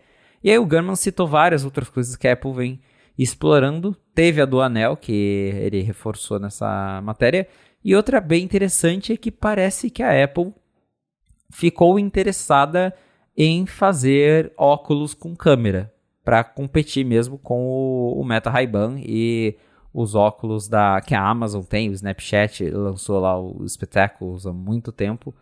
E parece que a Apple tá brincando nesse segmento, né? Claro que a Apple tem o Vision Pro, que ela é, coloca aí como o supra-sumo da tecnologia, mas parece que tem chamado a atenção da Apple o fato de que principalmente o Meta Ray-Ban tá conseguindo conquistar uma fatia é, considerável do mercado se a gente comparar com a primeira geração que flopou basicamente, ninguém se interessou muito e como até eu falei, né, porque eu tenho Meta Ray-Ban e a gente comentou sobre, parece que nessa segunda geração as melhorias foram suficientes ou o timing também. É, a Meta acertou o timing para a galera olhar para aquilo e falar, olha, legal, né, ter um óculos com câmera. E esse, é, tanto em projeto aí, é, em paralelo com esse time de áudio da Apple, parece que eles estão cogitando a ideia de fazer um óculos mais normal mesmo, com câmera e com alto-falantes que você consiga usar como se fossem AirPods, para tentar vender isso pro pessoal que, sei lá, olhou pro Vision Pro, achou caro demais e não vê sentido em ter um negócio e só quer ter uma câmera na cara, que eu já falei, eu acho a ideia super legal. Eu tenho usado bastante meu Meta Ray-Ban e pode ser que a Apple acabe entrando nesse mercado aí eventualmente com óculos inteligentes que não necessariamente tenham uma tela, né? Que tem uma câmera, microfone, funcionem como AirPods e como câmera. Até acho que seria até interessante, né? Você ter um negócio que talvez grava o vídeo espacial, mas que não necessariamente você vai conseguir ver o vídeo espacial ali, né? Mas enfim, acho que é uma ideia que eu vejo a Apple explorando justamente porque para Meta, pelo menos, parece que tá dando certo, né? Não, não que seja um hit, mas chamou atenção, tá chamando atenção. Parece que a Apple viu isso e também tá ali tendo, como o Gaiman disse, né, early discussions, tá, tá discutindo a, a possibilidade de levar esse projeto para frente. Então tem coisas interessantes vindo aí. É, esse do, do, dos óculos da Meta eu acho que é 100% timing, porque nem melhorou tanto da primeira versão para a segunda. Não que a primeira fosse ruim, mas ninguém se importou. As pessoas nem souberam que existia. Eu acho que foi uma época bem complicada da parte de imagem da Meta, por isso que eles próprios não fizeram campanha, e quando saiu o segundo, eles já podiam falar sobre si de novo. O pessoal estava mais calmo sobre o quão terrível a Meta tem sido para o mundo nos últimos 20 anos. Então eles puderam falar sobre o produto, lançou e falou sobre ele, fez campanha com influenciadores, etc. E isso ajudou. E um processo mental que eu tive, e não é piada, aconteceu, o que eu posso fazer foi o seguinte, né? Você fala, ah, os AirPods, mas imagina os óculos com isso. Eu falei, bom, tem os AirPods que era para as orelhas. Esse aqui a gente colocaria nos olhos, seriam iPods. Não, pera, já tem o iPod, então. eu não sei como é que chamaria um negócio desse, mas passei por esse processo. Interessante pensar como é que poderia chamar. Esses óculos aí seriam os Airframes, Frame Pods, não sei. Mas ainda assim, esse é um produto que deu para ver que o mundo acordou para ele aí. Depois que a Meta lançou e. Não, não foi um sucesso gigantesco, mas já fez muito mais sucesso do que o nulo da primeira versão. E todo mundo que usa gosta. Foi o seu caso, o caso do William também. Que eu acho que tinha já a primeira versão, inclusive, né? Ele comprou Sim, também. Ele, ele testou a primeira. É, então, é, tem algo aí, como diria o Coca lá no, no ADT. Sobre o lance da equipe de áudio, é curioso. E tem a equipe de áudio que ele devia ser líder da parte de hardware, mas a parte de software também evoluiu bastante, com todo o lance do áudio imersivo e o tanto conseguiram emplacar no mercado de música isso para fazer as masters dos discos nesse padrão, que não é o padrão da Apple, mas ainda assim ela se aproveitou disso como ponto de partida para fazer o produto. Então, esse, essa área de áudio evoluiu bastante. Pensando especificamente em AirPods, eu acho que os, os AirPods não Max, eles é, tem que tomar cuidado com a, a, tentação de transformar eles no que eles não são, só para ter novidade. Eu acho que eles são produtos perfeitos. Não, assim, o que eles oferecem de vantagem versus o uso que a gente espera de uma coisa dessas já está muito boa. Querer inventar coisa para colocar só para ter coisa nova para vender mais é arriscado. Os AirPods Max não. Esses foram lançados uma vez e foram esquecidos no rolê e não sei se vai sair essa segunda versão, que nem tá para agora, vai ser, parece que é uma coisa bem mais para frente, ou se a Apple desiste. Acho difícil ela desistir, mas ainda assim, acho que não tá fora do campo de possibilidades, porque até agora não teve nada de novidade versus, gente, tem. E o que, em 2022? Não lembro quando que saiu. O Max foi em 2020. Então, tem, tem um tempinho aí, né? Então deve ter motivo. Mas ainda sem pensar no resto da iniciativa de áudio e botar alguém novo ali pra fogo na, na cadeira e fazer coisas novas, isso sim eu gosto, mas com esse risco de que queiram transformar os, os, os AirPods que já funcionam bem em outra coisa só pra ter coisa nova, é, aí não. Mas câmeras barra sensores nele para complementar uma experiência imersiva com alguma outra coisa, gosto muito dessa ideia. Apesar de não saber exatamente o que ela é ainda. Exato.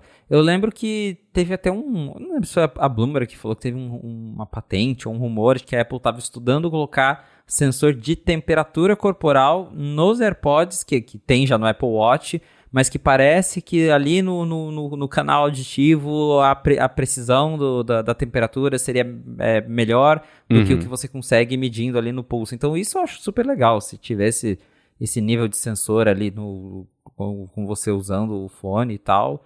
Acho que seria muito bacana. Até, sei lá, sensores para você fazer testes auditivos, umas coisas assim.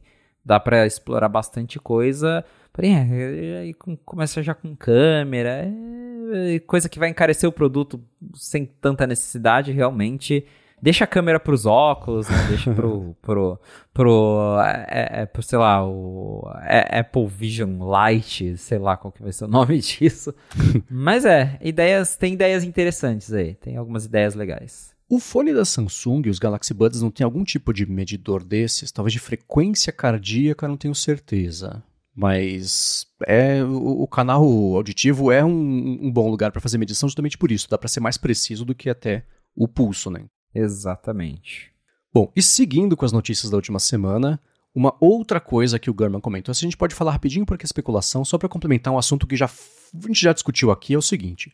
iOS 18, de acordo com o Gurman, ele pode ter uma interface mudada, redesenhada, não imagino uma coisa completa, mas ainda assim diferente do iOS 17, do 16, do 15, do 14, e mas que é para o pessoal se acalmar e não esperar que vai ser tudo com base nos elementos do Vision OS. Então, que começa pelo iOS, claro, o iPadOS também, depois o macOS também vão ter um, um, um avanço, uma mudança, uma evolução visual, mas que nada tão drástico quanto tudo agora é o visual ali do Vision OS. É, então a gente até tinha comentado sobre uma, uma reportagem anterior que ao, acho que The Verifier falou, ah, o iOS 18 vai ser inspirado no Vision OS. É, agora o German falou que de fato o iOS 18 ele vai ter ali alguns elementos redesenhados, mas que não vai ser o sistema inteiro, não vai mudar tudo, não vai ser nada radical, vai ser uma coisinha ou outra que a Apple vai alinhar ali os sistemas dela, mas que não é pra galera esperar um, sei lá, um iOS 7 que, na minha opinião, acho que nunca mais isso vai acontecer, né? Ali foi uma coisa que precisava acontecer naquele momento, mas que a Apple dificilmente ela vai chegar num ponto que ela vai mudar absolutamente tudo de uma vez só.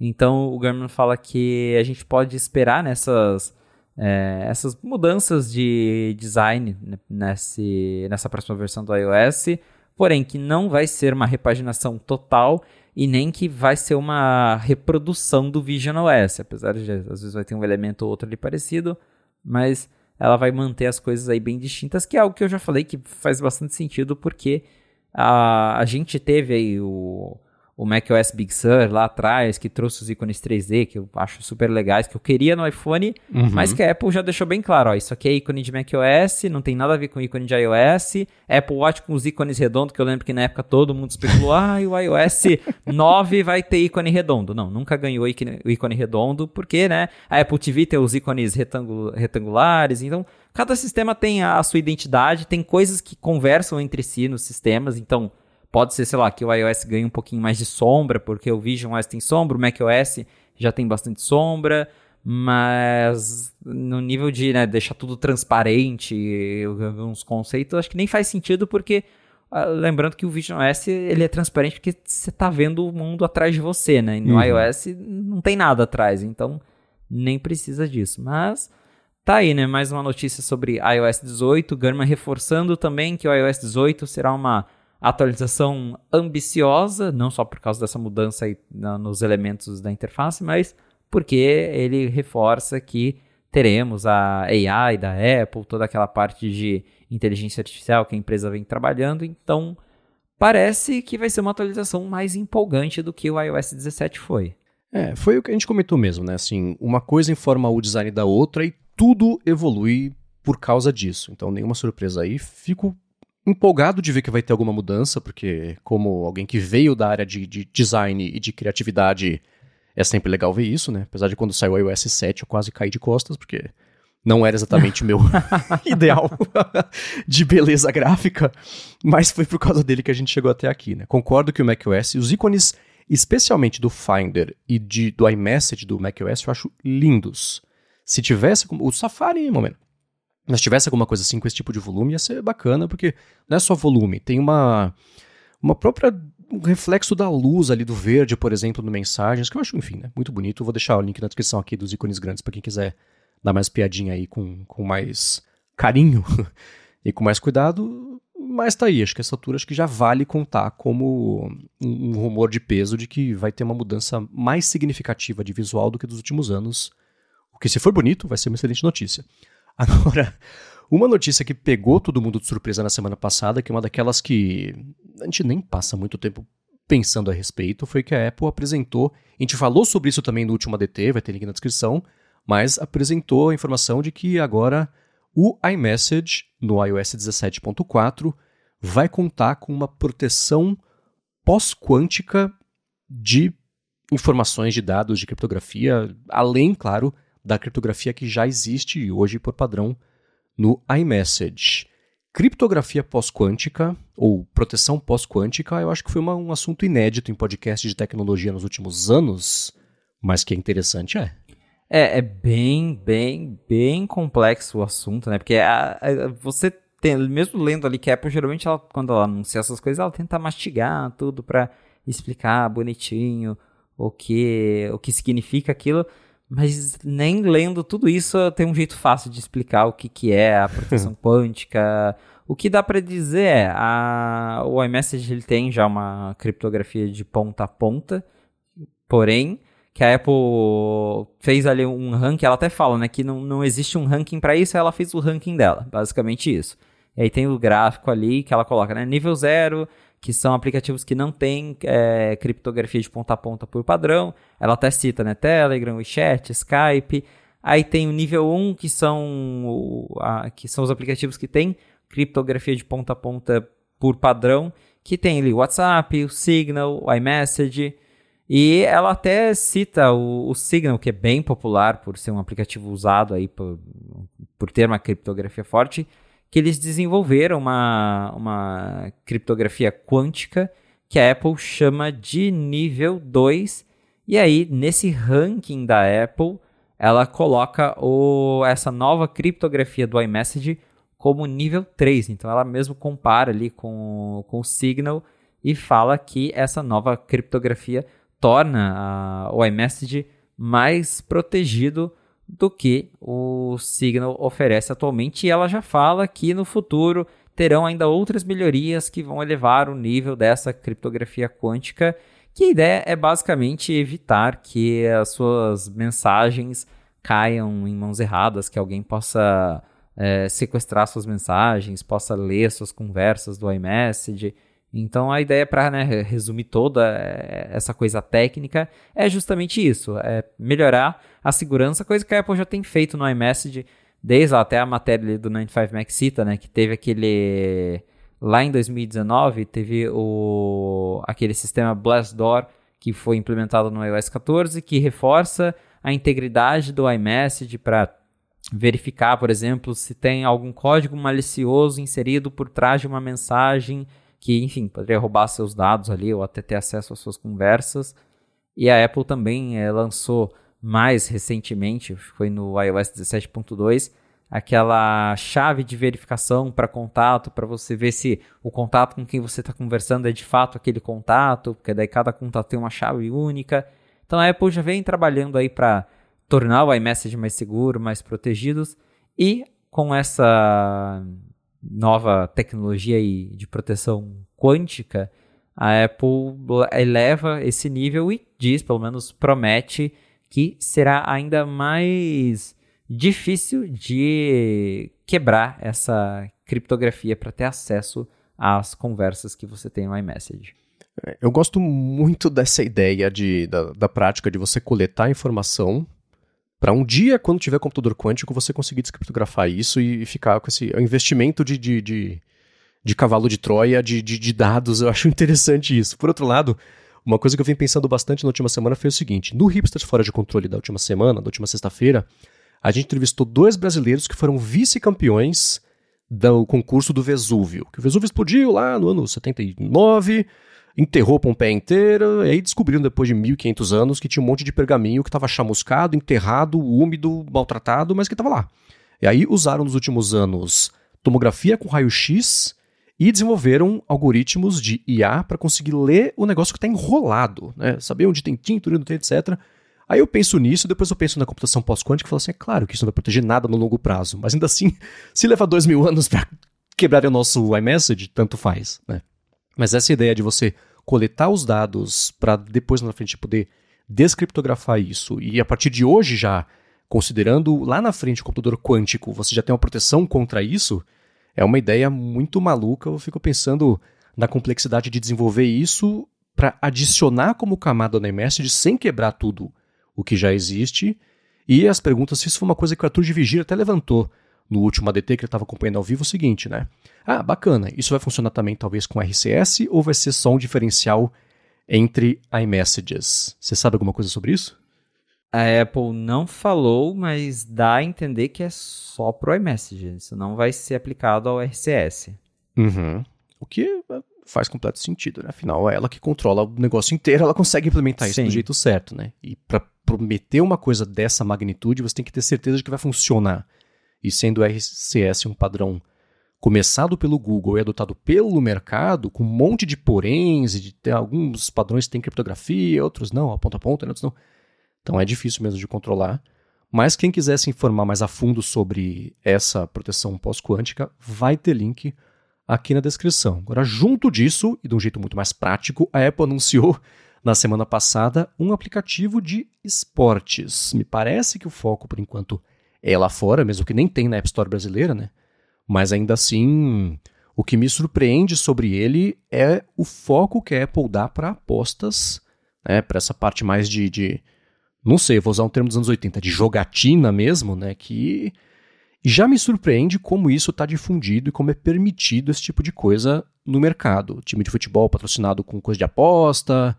E é, eu achei estranho isso estar tá lá tão proeminente assim, mas essa é a parte cética. A boa notícia para quem gosta de esporte é que vai ter um placar, um aplicativo centralizado de múltiplos esportes ali, direto no iPhone, com as estatísticas, placar em tempo real também, e um design que eu achei bem bonito, por sinal. O ícone, mais ou menos, mas o aplicativo eu achei bem bonito. A Apple basicamente lançou um aplicativo da Siri, né? Porque a, a Siri já mostra resultados de, de esporte, então não chega a ser uma novidade. Mas agora você não precisa perguntar para Siri. Olha só que legal, né? Quando você tem uma interface sem precisar de Siri, coloque tela no HomePod, Apple. Mas é, o aplicativo, de fato, ele tem ele bem bonito também, um visual diferente de outros apps da Apple, para mostrar os resultados, você consegue comparar, ter as partidas. Aí eu até me pergunto, por que, que não tem no Brasil, se, por exemplo, a Siri no Brasil consegue mostrar resultado de esporte já há algum tempo. Não sei se é preciso, eu não acompanho esporte, então assim, nem ideia se é ou não, mas tem os times do Brasil lá, você consegue perguntar o placar de um jogo que está rolando ou de um jogo que já aconteceu. E lá fora, pelo menos, acho que foi lançado nos Estados Unidos, Reino Unido e Canadá. Então, só três países por enquanto. Mas é um aplicativo bem bonito, tem os placares, você consegue ver os times, ver estatísticas. E tem esse ponto que o Marcos falou: a Apple deu bastante ênfase em mostrar é, informações usadas para apostas, que é, eu também, eu, de novo, não acompanho, mas pelo pouco que eu vejo, dá para perceber que o mercado de apostas em torno de, de esportes está crescendo, está alto, tá, é, tem cada vez mais gente investindo nisso. E é curioso ver a Apple, né, dando destaque para esse tipo de coisa, porque é, é, eu particularmente acho meio questionável, aí vai de cada um, mas é um mercado meio questionável. E até fiquei brincando com o pessoal depois, ah, já já a Apple lança o Apple Bet, que é, vai ser a Apple entrando no mercado de apostas. Mas é, todo, acho que todo mundo já esperava um aplicativo de esporte desde quando a Apple começou a investir em esporte dentro do aplicativo TV lá. Então, você tem as parcerias que ela já fez, né, com MLS, NBA, tem todo o conteúdo que você consegue assistir, não só no TV Plus, mas assinar parte dentro do, do aplicativo TV. Então, não chega a ser uma surpresa que ela tenha finalmente lançado um app de esportes, que é gratuito, por sinal. Até o, eles tiraram o EdQ da geladeira para falar de esportes. E ele falou basicamente: uhum. ah, a gente, a gente só queria um aplicativo legal para ver os resultados, porque não existe nada assim hoje na, na App Store, que você consiga ver os resultados bonitinhos. Então eles falaram que é um aplicativo que não foi desenvolvido para ser uma plataforma, né, como é o caso do, do Apple TV Plus lá com os esportes, mas para ser realmente algo bacana que para os fãs de esportes. Porém, né, a Apple dando esse ênfase para para as apostas ali foi meio esquisito. E eu não duvido que eventualmente eles deem um jeito de transformar isso em algum serviço, né? Apple uhum. Sport uhum. Plus. então, assim, tem, tem coisa aí.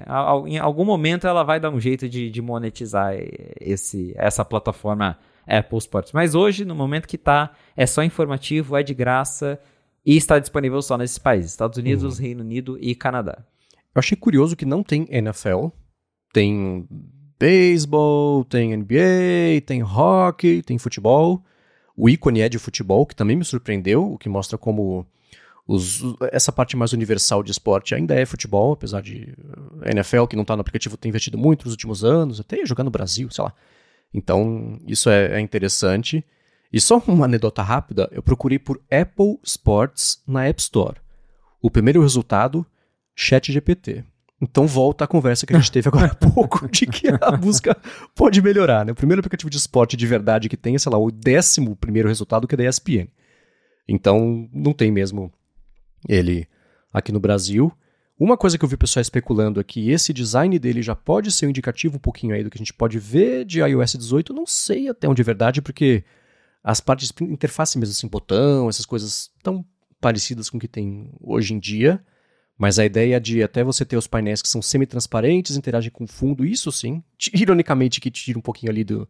Vem de Apple TV, também de, de Vision OS, é, tá ali, mas putz, isso eu achei bem bonito. Vamos ver agora quanto tempo vai levar. Eu concordo com você.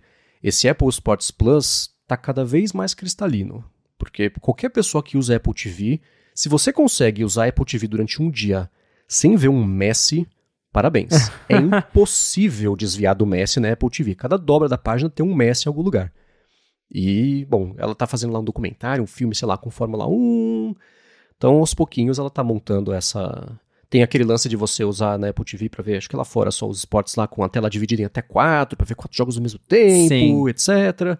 Então, aos pouquinhos, é perfeitamente possível ela lançar nesse ano ainda um Apple Sports Plus, que pode ser ou um complemento da assinatura da Apple TV Plus, ou uma coisa separada mesmo, mas.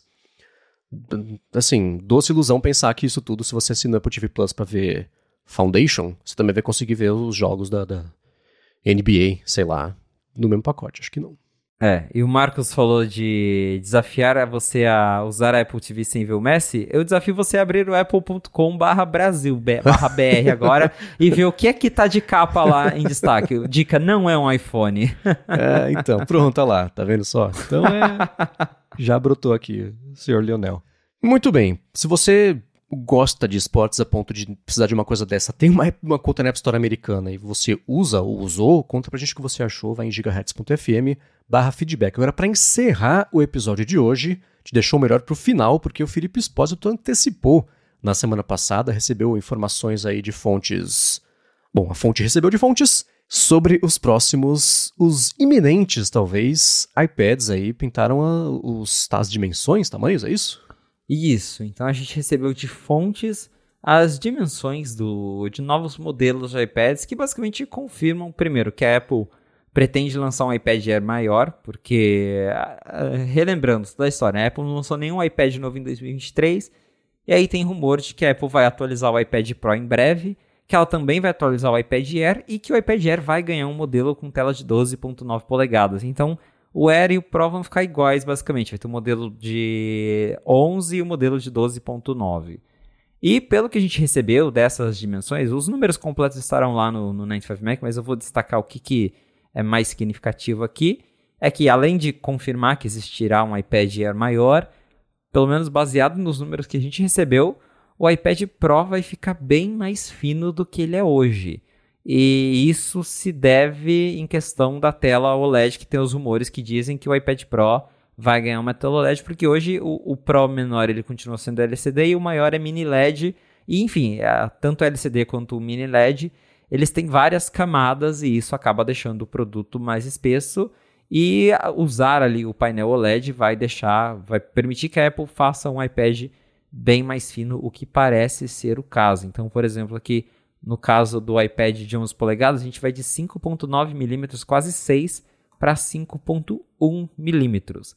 E no caso do iPad Pro de 12.9, que é o iPad que tem o mini LED, que acho que acaba consumindo até mais espaço do que o LCD comum por conta de como a tecnologia funciona, ele tem 6.4 milímetros e a versão nova deve ter 5 milímetros de espessura. Então vai ficar bem mais fino. 20% o que, menos.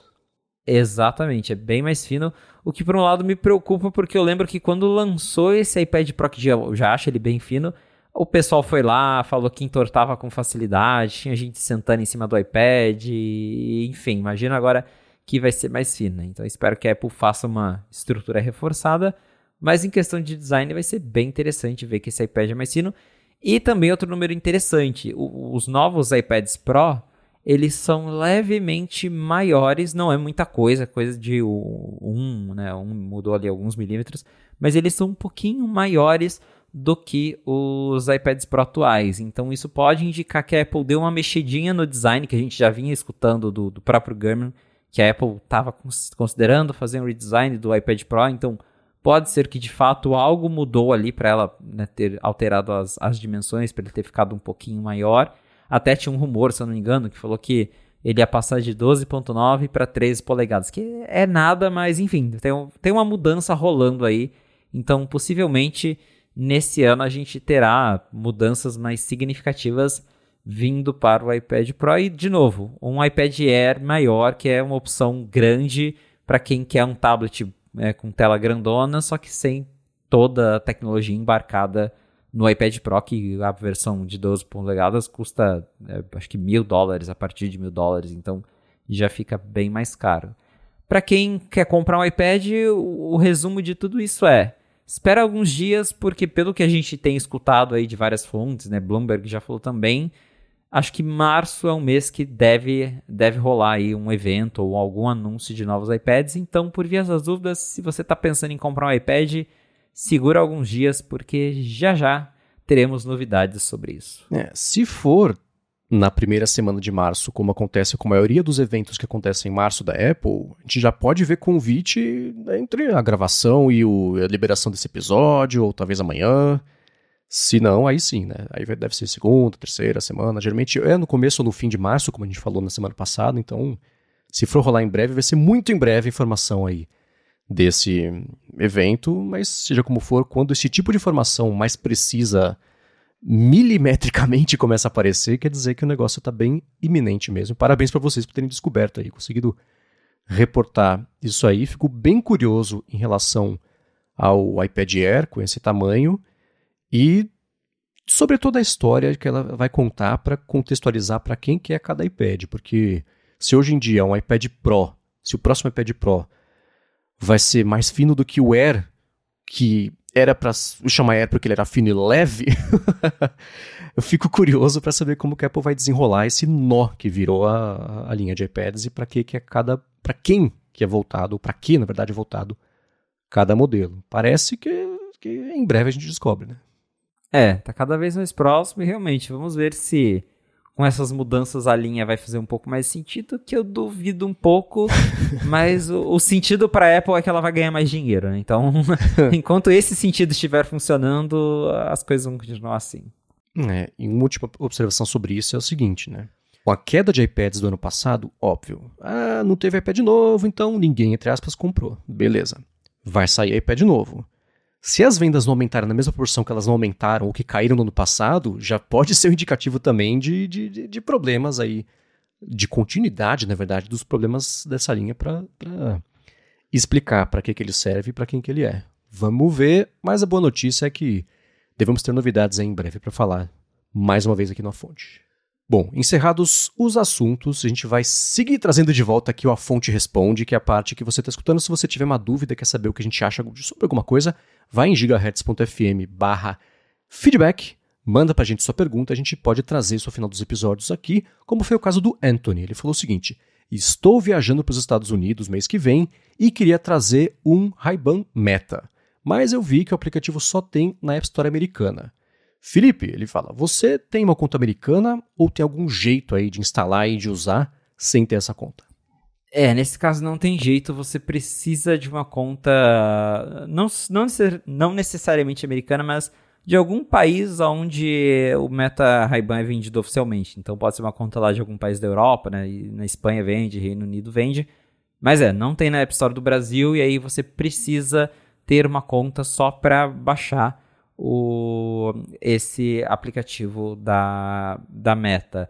O que você pode fazer é, é realmente assim, ter, criar uma conta alternativa na. É fácil criar uma conta em outro país da App Store, você não precisa ter um cartão de crédito para fazer isso, é só colocar lá, começar do zero, criar conta em outro país. Chato, né? Ter que ficar trocando, mas uma vez que você baixou o aplicativo no seu iPhone, você pode voltar para sua conta normal da App Store no Brasil e continuar recebendo a atualização do aplicativo da Meta normal porque quando ele for atualizar lá, ele vai pedir a senha na hora do seu 3D, mas ele não precisa ficar trocando para receber as atualizações. Então, é um trabalho chatinho de fazer, mas é coisa que você vai fazer uma vez na vida e depois o aplicativo vai ficar lá e você usa a sua conta brasileira da App Store sem problema algum.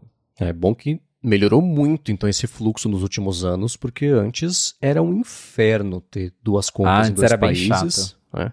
Primeiro que você não conseguia criar uma conta gratuita sem colocar cartão de crédito, a menos que você fizesse o seguinte: quero baixar um aplicativo gratuito. Aí ele fala assim: qual a sua conta? Ele fala, não tenho. Aí ele deixava você criar a conta sem ter que colocar informação, porque o download era de uma coisa grátis. Agora não precisa mais disso, excelente saber. E você tem feito esse, no seu dispositivo principal, esse malabarismo entre duas contas ou não? É, eu fiz realmente só para baixar o, o aplicativo da Meta mesmo. Tá. E aí depois já voltei para minha conta e desde então nunca mais precisei trocar, eu recebo as atualizações normalmente e funciona muito bem. Boa, essa era a minha pergunta. Se ah, não uso no principal, aí tem uma questão, né? Tem que ver como é que é no dia a dia, mas se você fez isso no seu iPhone mesmo, oficial, e tem funcionado legal, tem dois momentos que eu lembro que aparecia muito isso. Primeiro um de atualizar o aplicativo, beleza? E também para configurar um iPhone novo, ele pedia também para você colocar as informações da outra conta, porque era para poder baixar o aplicativo, instalar Sim. Mas que bom que parece menos trabalhoso do que era naquele começo da época de App Store, que no Brasil nem tinha jogo. Para ter jogo no iPhone, você tinha que instalar é. e colocar a conta americana, e era bem trabalhoso. Mas tá aí. A má notícia é que sim, Anthony, precisa. A boa notícia é que tá fácil. é, é menos, menos trabalhoso do que parece. Boa. Bom, para achar os links do que a gente comentou ao longo do episódio, vai em gigahertz.fm barra fonte barra 88 ou dá mais piada nas notas aqui também do episódio no aplicativo de podcasts. Quero agradecer a ExpressVPN pelo patrocínio do episódio de hoje, a vocês que avaliam, que recomendam, que ajudam o A Fonte a chegar cada vez mais longe, e a você, Felipe, por semana após semana nos ajudar a entender o que está rolando lá em Cupertino. Valeu, Marcos, e obrigado, audiência, por ter ficado com a gente até o final de mais um episódio do A Fonte. Se você quiser me encontrar nas redes sociais pra gente bater um papo, é só me procurar no arroba lá no Instagram e no Threads. Boa, sou MVC Mendes nessas redes, apresento aqui na Gigahertz sua área de trabalho área de transferência, apresento pra Lura o Hipsters Fora de Controle e escrevo todo sábado pro Mac Magazine no último fim de semana, explorando mais a fundo aí a dicotomia entre as ferramentas super úteis de IA que podem estragar um pouquinho como a internet funciona hoje em dia. Tem um tema que é bem interessante, vale a pena dar uma espiadinha, link na descrição. Obrigado mais uma vez pela audiência de vocês e a gente volta na semana que vem. Um abraço e até a próxima.